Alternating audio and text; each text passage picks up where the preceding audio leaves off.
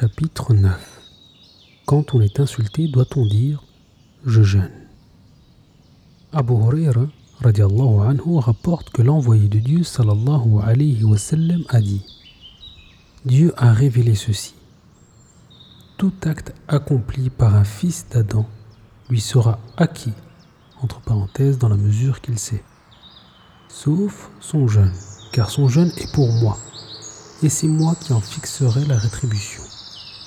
Le jeûne est une protection, entre parenthèses, contre l'enfer. Quand le jour est venu pour l'un de vous de jeûner, qu'il s'abstienne de propos indécents, qu'il ne se dispute pas. Si quelqu'un l'injurie ou l'attaque, qu'il dise Je jeûne. J'en jure par celui qui tient l'âme de Mohammed, entre ses mains, le réel de la bouche de celui qui jeûne est un parfum plus agréable à Dieu que l'odeur du musc. Celui qui jeûne éprouvera deux joies. Il sera heureux quand il rompra le jeûne, il sera heureux encore de son jeûne quand il rencontrera le Seigneur.